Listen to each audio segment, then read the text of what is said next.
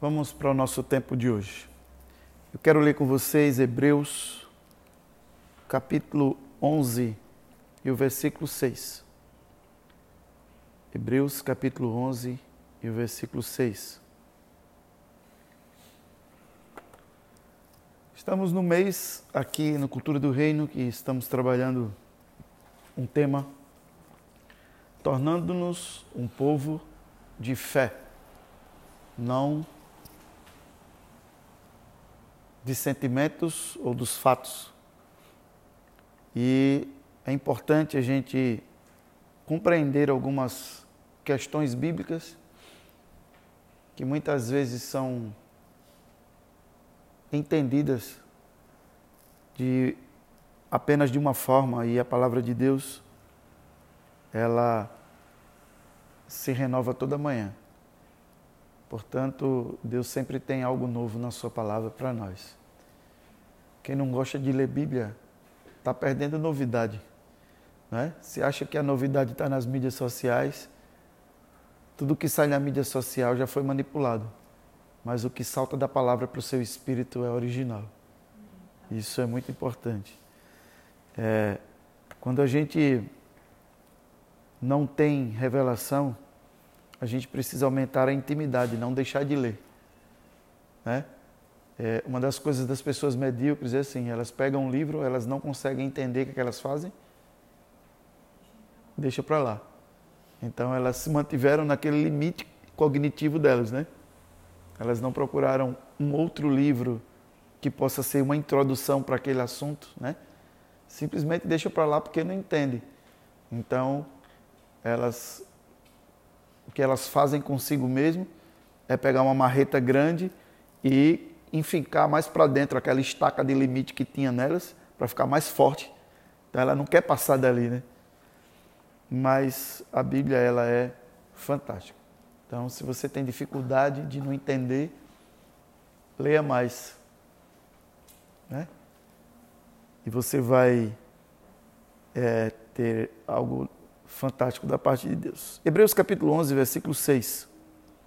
Diz assim: Ora, sem fé é impossível agradar a Deus, porque é necessário que aquele que se aproxima de Deus primeiro creia que ele existe e que ele é recompensador daqueles que o buscam.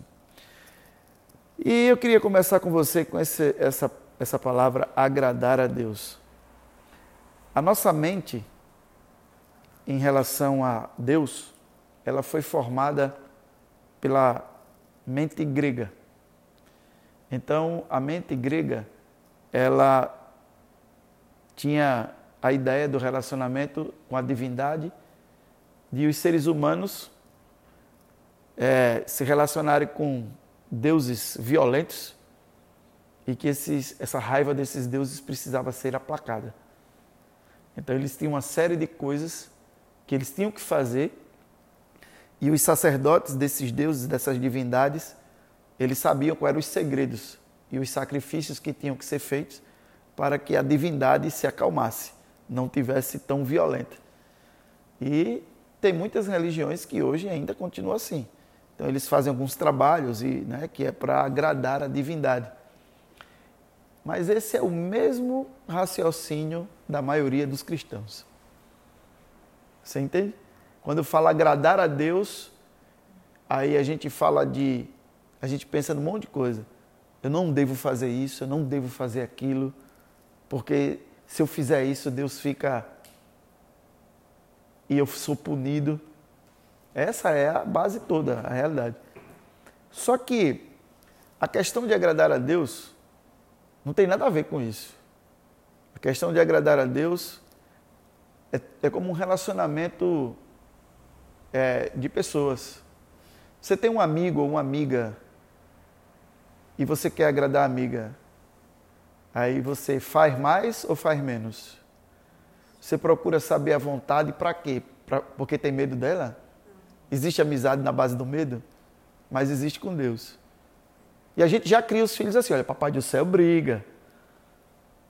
E a gente vai crescendo nessa mentalidade né, que ele é um cara ranzinza, né, que tem um, temperamento altamente explosivo e a gente precisa estar ali pianinho para agradar ao Senhor.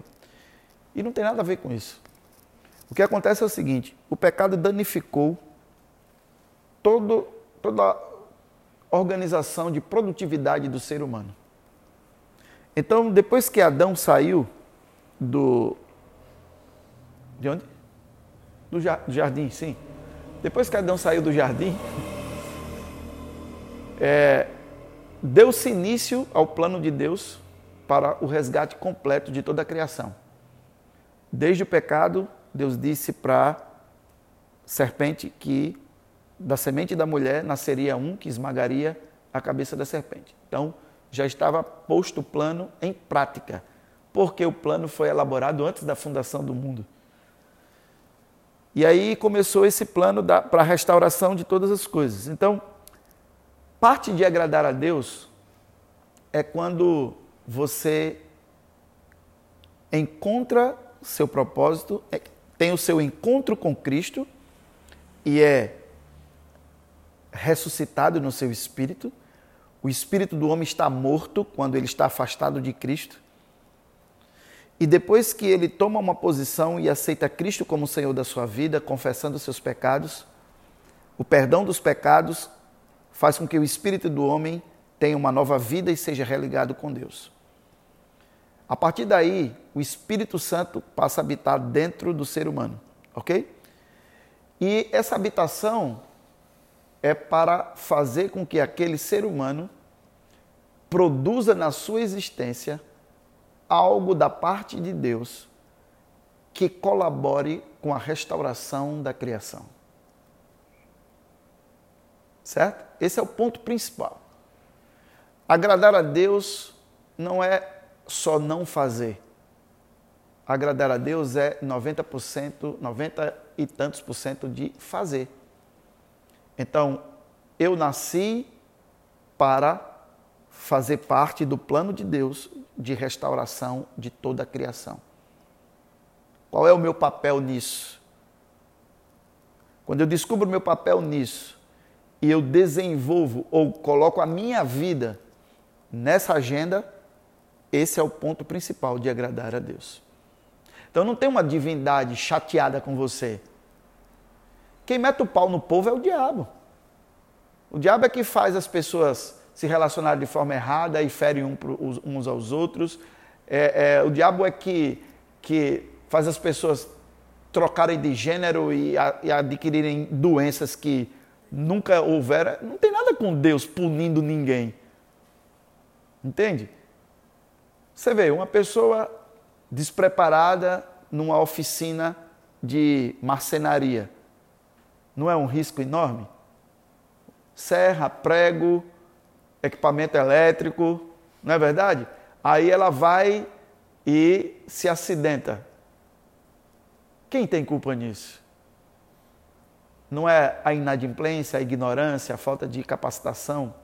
Essa é a história. Então, para a gente não ir muito longe, agradar a Deus depois de estar relacionando-se com Ele após passar pela cruz, é fazer parte do propósito eterno de restauração da criação. Então, sem fé é impossível agradar a Deus. Então vamos lá. Deus quer ter uma pessoa enferma perto de você. Certo? É a vontade de Deus que aquela pessoa esteja enferma? Não. Você é a pessoa que tomou uma decisão por Cristo. E é a mais próxima dela. Se você orar por ela e ela for curada, o que você entende que acontece com o coração de Deus? E aquela pessoa, como parte da criação, foi restaurada. Na sua saúde emocional, mental, física. E isso agrada o Criador. Todas as vezes que nós trazemos para nós essa questão comportamental para agradar, agradar a Deus, nós temos duas coisas impossíveis. A primeira é agradar a Ele, porque a gente vai viver um ritual eterno e cheios de medo. E a Bíblia diz que o verdadeiro amor lança fora todo medo. Então, teve medo de Deus, não tem amor, não tem relacionamento. A segunda coisa é que nós nunca vamos nos tornar uma referência para as pessoas quando nós, a nossa referência com Deus é uma relação de medo. E as pessoas não querem aceitar Jesus hoje por quê? Porque não pode isso, não pode aquilo, principalmente os jovens. Eu quero é liberdade, eu vou curtir a minha vida. E quem foi que disse isso na cabeça deles? Quem colocou isso na mente deles? Nós, os mais antigos. Não pode não, não pode não, não pode não. A gente vai, vai ter uma balada e, e é, é, cada um. Não, eu não vou. Por que você não vai? Porque eu sou crente. Você não vai porque você é crente? Como assim? Eu não vou porque não é bom para mim. É bom para mim ingerir álcool a noite toda? É bom para mim é, consumir tabaco a noite toda? É bom para mim cheirar cocaína? É bom para mim, é, é, é, sei lá o quê? É bom para mim passar a noite todinha beijando um, beijando o outro, ficando com um, ficando com o outro, e no outro dia ficar com ninguém? É bom para mim? Onde é que Deus entra nessa história? Ele entra na tristeza de ver a criação sendo degradada. Agora, a estrutura religiosa, vinda com a mente greco-romana, trouxe para nós esse estereótipo que a gente reproduz para as pessoas. Quando as pessoas começarem a entender que nós somos melhores em comportamento, em resultados, em tudo, porque não entregamos a nossa vida ao pecado, elas vão querer deixar de pecar. Mas enquanto for apenas uma proibição, dando a divindade que ela nem vê, elas vão tentar romper com a limitação de desobediência. Mesmo se estragando, mesmo sendo internado, mesmo sendo expulso de casa pelos pais, mas elas vão até porque o ser humano foi criado para não ter limites. Quando você põe limite no ser humano de forma errada, ele vai querer romper com os limites. Fatalmente, não tem jeito. Então a gente não tem que limitar as pessoas. A gente tem que falar com elas da nossa fé como uma porta de liberdade. Entende? Eu já fiz várias coisas engraçadas com meus amigos. Abri uma carteira de cigarro, vai um, disse, fumo não. Oxe, fuma não, é? Eu disse, se você fuma, é? Quanto tempo você fuma? É melhor comprar logo o caixão. Você já tem algum plano funerário? Você entende? Começa a jogar. Quem que está ruim? Mas por falta de identidade em Deus, nós vamos murchando. As pessoas criticando, você não bebe não, a gente, não, daqui a pouco, pum, a gente vai embora. E elas ficam como se fosse. Quem é quem? O cara é a pessoa que enche a cara a noite toda?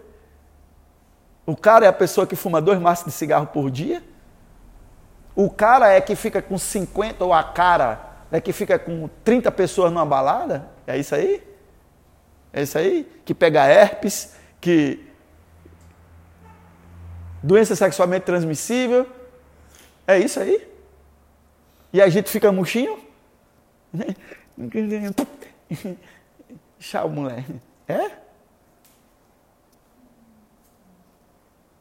Não entendi. Preste atenção, sem fé é impossível agradar a Deus. Para não enfiar a cara na cachaça é preciso ter fé. Fé para enfrentar o problema sem fugir dele no álcool. Você entende? Para se sentir bacana no meio das pessoas, não precisa acender um cigarro, seja ele de tabaco, seja ele eletrônico. Para isso é preciso ter fé. Eu sei quem sou em Deus, estou em qualquer ambiente e não preciso desse subterfúgio. Para isso é preciso ter fé. É por isso que a gente agrada a Deus com fé. Para eu me sentir à vontade para conversar, para interagir, eu não preciso enfiar um, a cara na cocaína. Mas para isso eu preciso ter fé. Fé de confrontar a mim mesmo, saber por que eu fico desse jeito, desmotivado. Fé para olhar para dentro de mim e perguntar para o Espírito Santo por que é que eu fico desencorajado, por que, que eu não tenho papo enquanto eu não estou fora de mim. Por quê? Quando eu começo a encarar. Agora, para encarar você mesmo, precisa ter fé, irmão. Quem não tem fé, bebe. Quem não tem fé, fuma. Quem não tem fé, cheira. Quem não tem fé, se droga. Quem não tem fé, é. Sabe?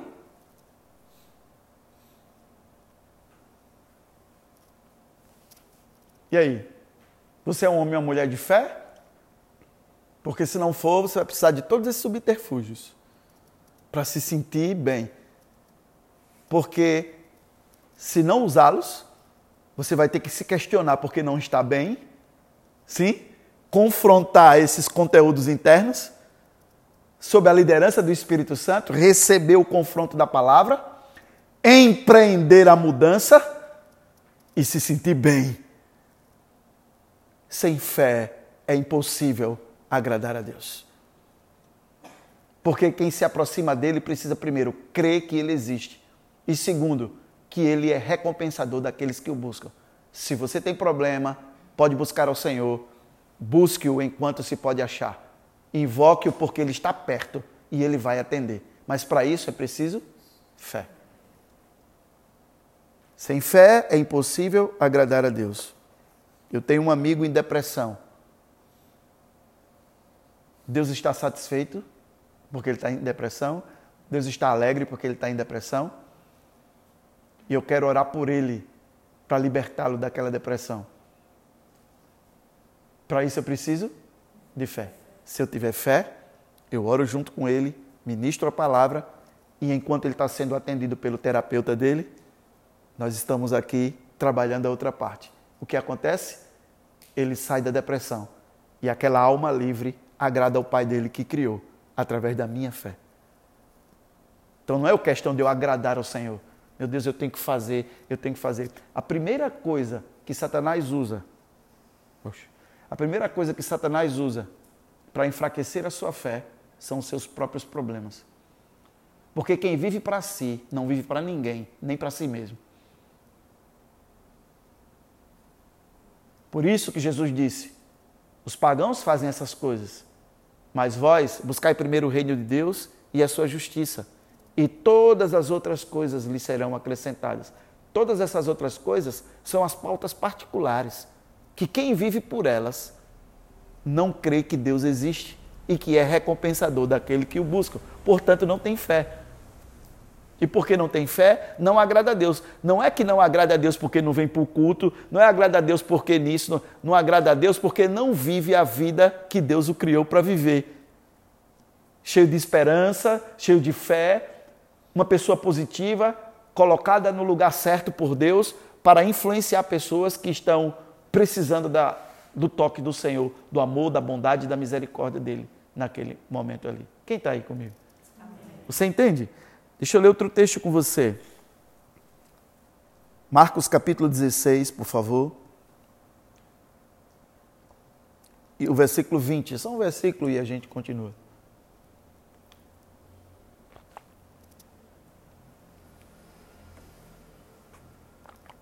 Marcos 16, 20. Depois que Jesus ressuscitou, e esse é o capítulo 16, ele falou, deu aquela ordem, todo poder me foi dado no céu e na terra, portanto, ide e tal, tal. E aí, quando termina isso aí, aí vem o versículo 20. Então, os discípulos saíram e pregaram por toda parte, e o Senhor cooperava com eles, confirmando-lhes a palavra, com os sinais que acompanhavam a palavra. Ok? Então, pense hoje, a igreja hoje está sendo é, ativada por Deus para a maior colheita de todos os tempos. E a maior colheita de todos os tempos não está dentro da igreja, está no mercado de trabalho. Acabou as, a era de a igreja ser o ponto da conversão. A igreja, a partir de então, passa a ser o ponto do treinamento. aperfeiçoamento dos santos para a obra do ministério. O ministério, na próxima década, será o Ministério de Mercado de Trabalho. E é lá que você vai fazer a diferença. E é lá que você precisa pregar o Evangelho. Primeiro, como? Com um bom produto, um bom serviço. Porque se não vai fazer isso, nem fala de Jesus. Sendo um bom colaborador, sendo um bom patrão, entregando o que promete, etc. O resultado de agradar a Deus é que você nasceu para ser a solução para o problema de alguém. Porque o pecado trouxe esses problemas. E quando nós tomamos uma decisão por Cristo, nós somos comissionados pelo Senhor para ir e pregar as boas novas. O Evangelho não é somente que Jesus morreu e ressuscitou. O Evangelho é a boa notícia que ele morreu e ressuscitou, e a partir de então, toda a criação vai ser restaurada. Então, cada pessoa que vai no seu negócio, que vai no seu. que acessa você, ela está ali por causa de um problema que ela tem. Você atende essa necessidade. E atende essa necessidade acima da média. E é esse acima da média que é o ponto com Jesus. E ele quer cooperar com você em sinais e maravilhas. Porque são os sinais que fazem as pessoas voltarem-se para Cristo. Toda fatia de mercado tem uma impossibilidade que pode ser quebrada por Deus cooperando com sinais e maravilhas. Toda. Toda fatia de mercado tem uma impossibilidade que pode ser rompida através de você com Deus cooperando contigo com sinais e maravilhas. Tudo tem um limite. Por quê? Porque o pecado pôs limite em tudo. E você está lá. Então você tem uma cliente que a sobrancelha não cresce mais. Certo? E você pode impor as mãos sobre ela e Deus fazer um milagre criativo. E aí? E as pessoas disserem: você fez implante? Não. No estúdio Aline Cordeiro. Ela pintava. Toda vez, não sei se o nome é pintar, me perdoe. Ela desenhava a minha sobrancelha. A minha sobrancelha sempre foi desenhada. E um dia, em uma das sessões, a gente estava conversando. E eu falei para ela da minha tristeza, porque ela notou que eu estava batida. E ela pediu para orar por mim. E desde o dia que ela orou, a minha sobrancelha natural começou a crescer. Hoje eu não tenho mais que desenhar. A minha sobrancelha é natural. Agradar a Deus não tem a ver com a sua forma de se dirigir para Ele ou tratar com Ele. Tem a ver com a sua forma de atender as pessoas para as quais você nasceu. Porque agradar ao Senhor é fazer com que as pessoas sejam atendidas e você seja significativo. Toda pessoa insignificante na terra não está agradando a Deus. Mas todo mundo, você tem um valor, todos têm valor, poucos provam o valor que tem. Claro que todo mundo tem um valor. Agora, quantas pessoas você conhece que provam o valor que tem? ajudando as pessoas, se desenvolvendo para ampliar o seu mercado de trabalho, para atender mais pessoas, se especializando para se aprofundar nos, se aprofundar nos problemas e atender mais pessoas. Todos têm valor, mas quantos provam o seu valor? É fácil cantar. Eu vou criar a música, prove o seu valor. Não é mais você tem um valor, que todo mundo sabe que tem valor. Eu vou criar a música, prove o seu valor. Porque ser significante é provar o valor que você tem na vida das pessoas. Não para você ficar famoso, para você ser significativo. Fama, dinheiro, é uma consequência de significância. Estou falando no reino de Deus. Porque tem um monte de gente que tem fama e dinheiro não significa nada para mim. Mas no reino de Deus, Fama e prosperidade é fruto da significância do reino. É uma consequência. Então, estamos tratando de fé, para a gente não, não ficar perdido. Fé é a capacidade sobrenatural de ser significativo para que a vontade de Deus seja feita assim na terra como no céu. Fé é a capacidade sobrenatural de ser significativo para que a vontade de Deus seja feita assim na terra como no céu.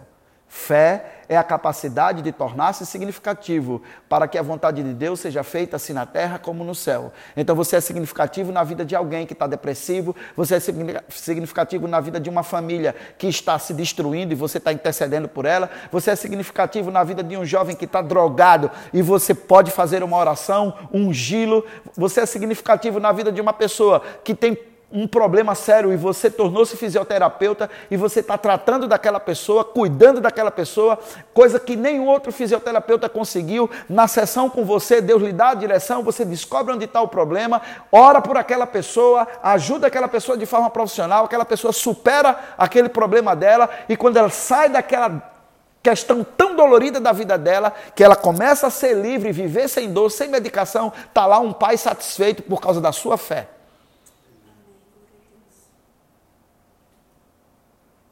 Não tem a ver com a gente, gente. Em relação a o que eu faço, o que eu faço para mim. As pessoas usam muito a fé para suas coisas pessoais. Senhor, eu tenho fé que eu vou ter a minha casa própria. Eu tenho fé que eu vou, eu tenho fé que eu, o Senhor vai me dar isso. Eu tenho fé que o Senhor. Claro que Deus quer te dar, irmão. Mas deixa eu te falar algo. O dinheiro para comprar o que Deus quer te dar está na, na conta bancária do cliente. Tu tem que trazer ele para tu. Deus quer lhe dar, mas não é assim. Aline, amanhã às 8 horas, vá no Magazine Luiza e você vai encontrar um vendedor alto, do cabelo preto, com a barba mal feita. Você vai chegar lá e vai dizer: I am Aline tenho uma palavra para casar em tabernáculos e não tenho nada. E aí você vai ver o que ele vai fazer com você. Pode acontecer? Claro. Mas é a regra da palavra? Não. A regra é que você tenha fé e agrade a Deus. Como? Sendo significativo naquilo que você nasceu para fazer fazendo com que toda a sua área de influência seja alcançada pelo amor, pela bondade, pela misericórdia de Deus naquilo que você nasceu para entregar. E aqui não vem a questão sua, porque eu botei aqui no meio só para divertir a gente. Mas aí é um ponto fora da curva. Você entende? Então tenha fé, irmão. Tenha fé no seu conjunto de dons e competências. Tenha fé na graduação que você fez tenha fé nos cursos técnicos que você já fez, tenha fé na, na habilidade que Deus lhe deu, tenha fé, então faça as coisas com fé e veja o resultado. Agrade ao Senhor sendo significativo na vida das pessoas. Tenha fé na sua pós-graduação.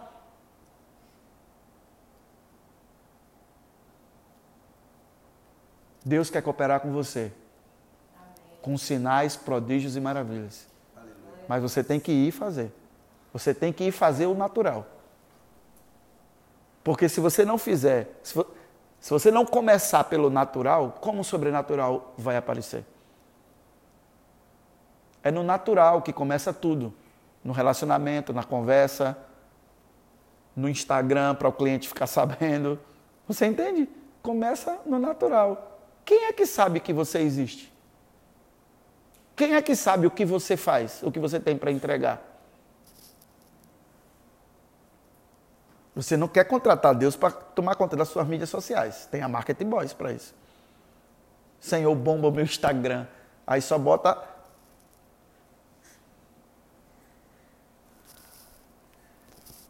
Com um monte de maloqueiro que ninguém sabe quem é. Quem confia nisso? Não poste coisas pessoais na sua mídia profissional. Crie uma mídia diferente para isso.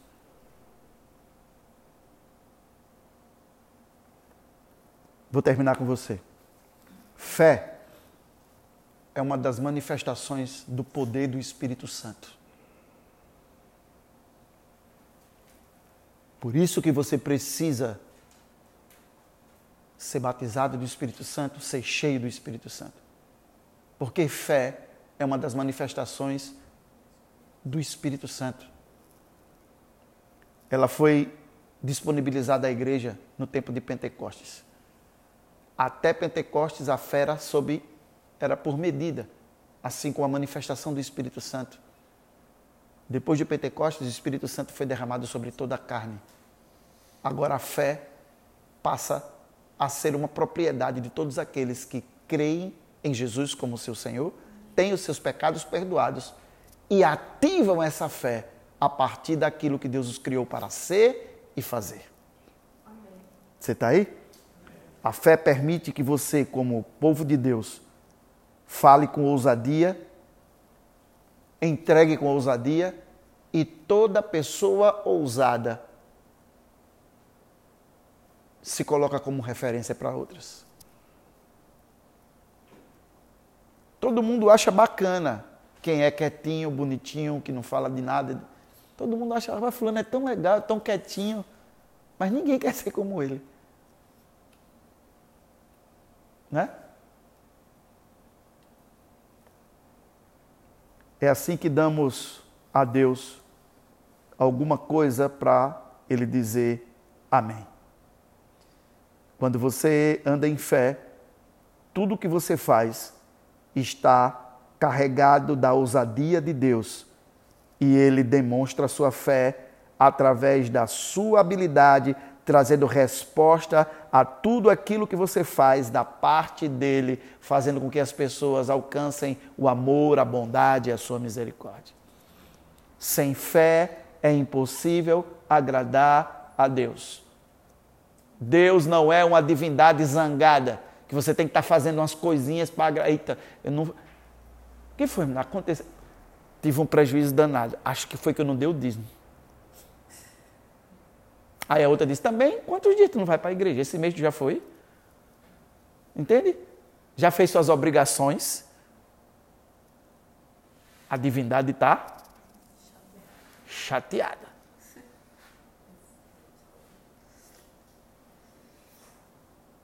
Vamos trazer tudo isso para o, o, plano que a gente está conversando. Você não fez nada disso. Você não foi à igreja, não leu a palavra, não teve tempo de oração. A divindade está chateada ou você está perdido? Deslocado? Sem visão?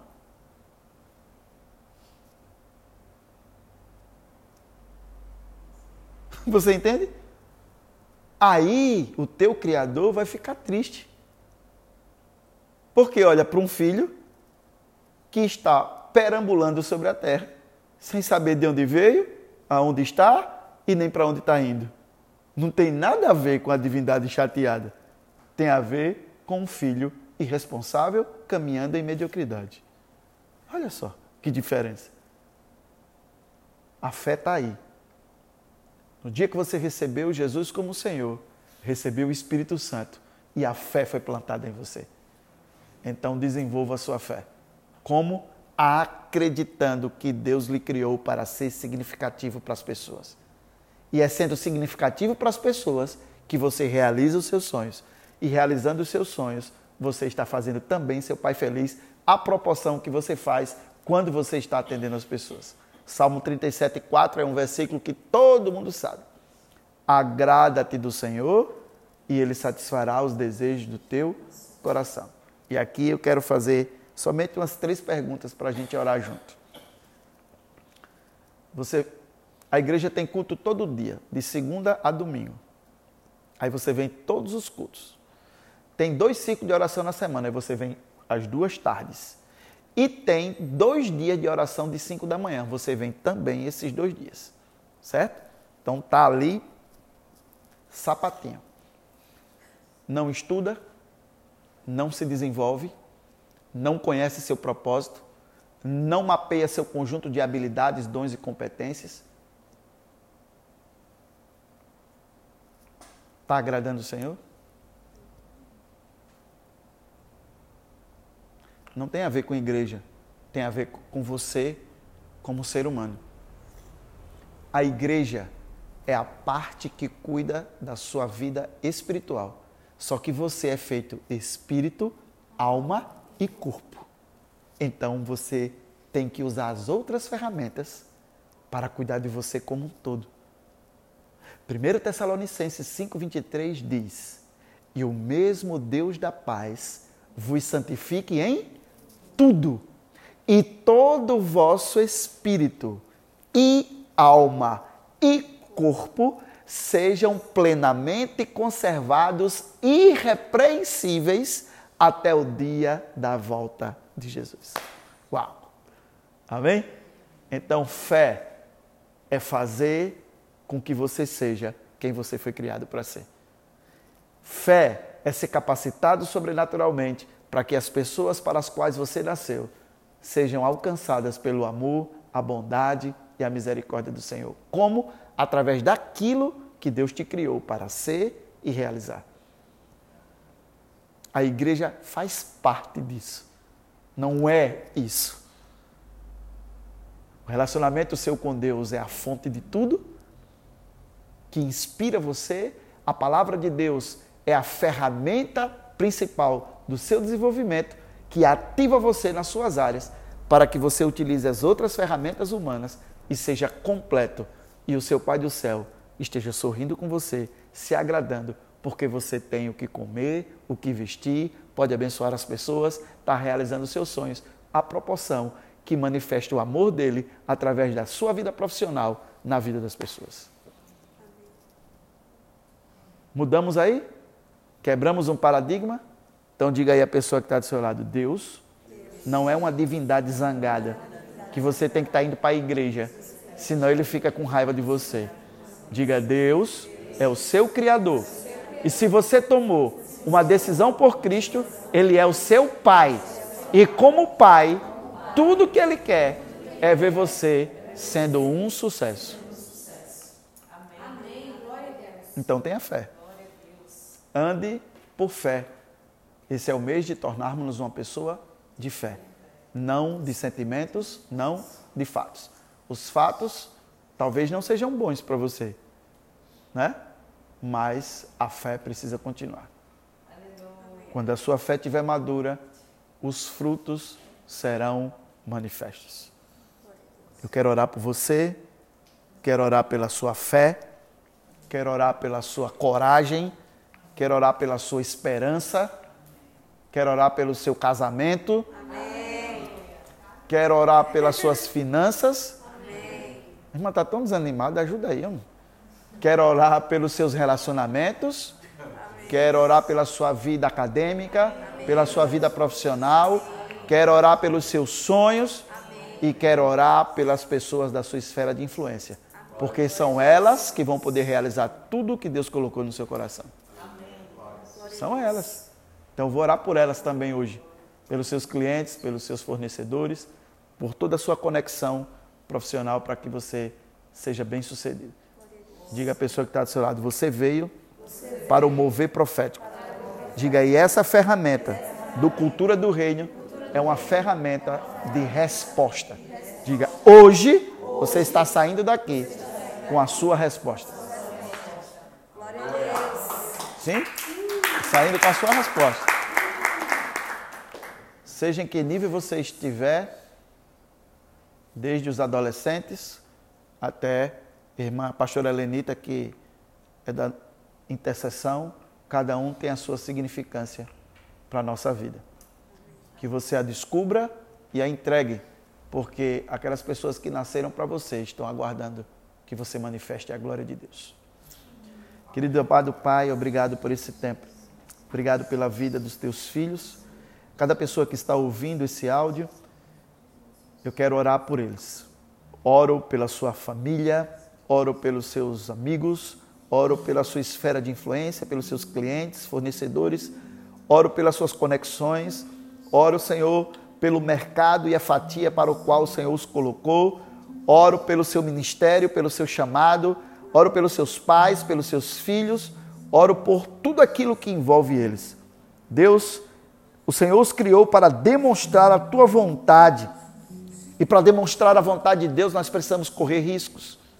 E é por isso que nós precisamos de fé. Hoje eu quero ativar a fé deles. Hoje eu quero, através dessa palavra, Senhor, que essa palavra aumente a fé deles.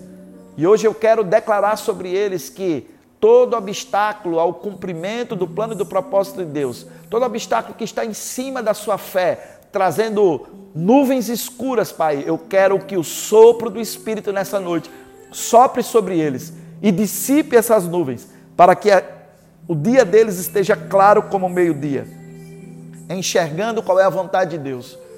Pai, também libero sabedoria sobre eles.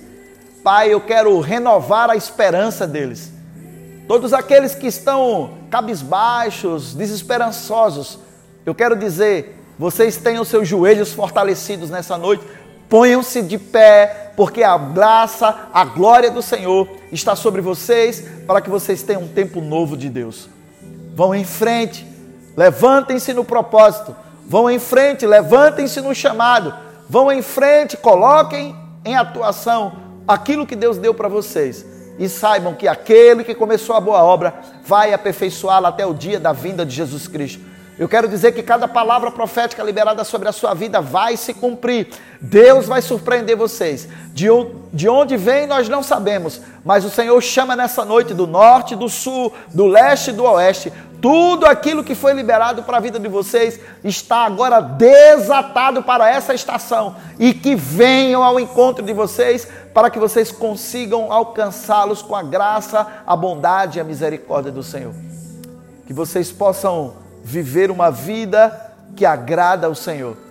Não como uma divindade que está chateada com vocês, mas porque vocês encontraram-se nele. Encontrando-se nele, encontraram também um propósito para o qual para o qual vocês nasceram. E a partir desse propósito, a humanidade e toda a criação receberá a sua porção, a porção de Deus entregue a sua vida para a restauração de todas as coisas, até que Jesus venha e tudo seja completamente novo, como diz a palavra de Deus. Abençoa a sua vida, abençoa o seu ministério, abençoa sua família, abençoa os seus relacionamentos, abençoa os seus clientes, abençoa sua empresa, abençoa o seu negócio, abençoa a sua atividade profissional, abençoa sua vida acadêmica, abençoa toda a sua casa e toda a sua história em nome de Jesus. Amém.